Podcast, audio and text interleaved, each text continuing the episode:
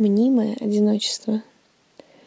У меня ощущение, что уже пожила, повидала прощения и разруху бала, повидала как следует, мне ли тут плакаться.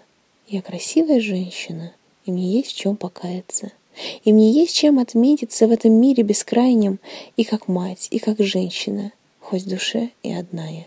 Но так надо, так водится. На земле это норма. Мнимое одиночество. И ни капли не больно.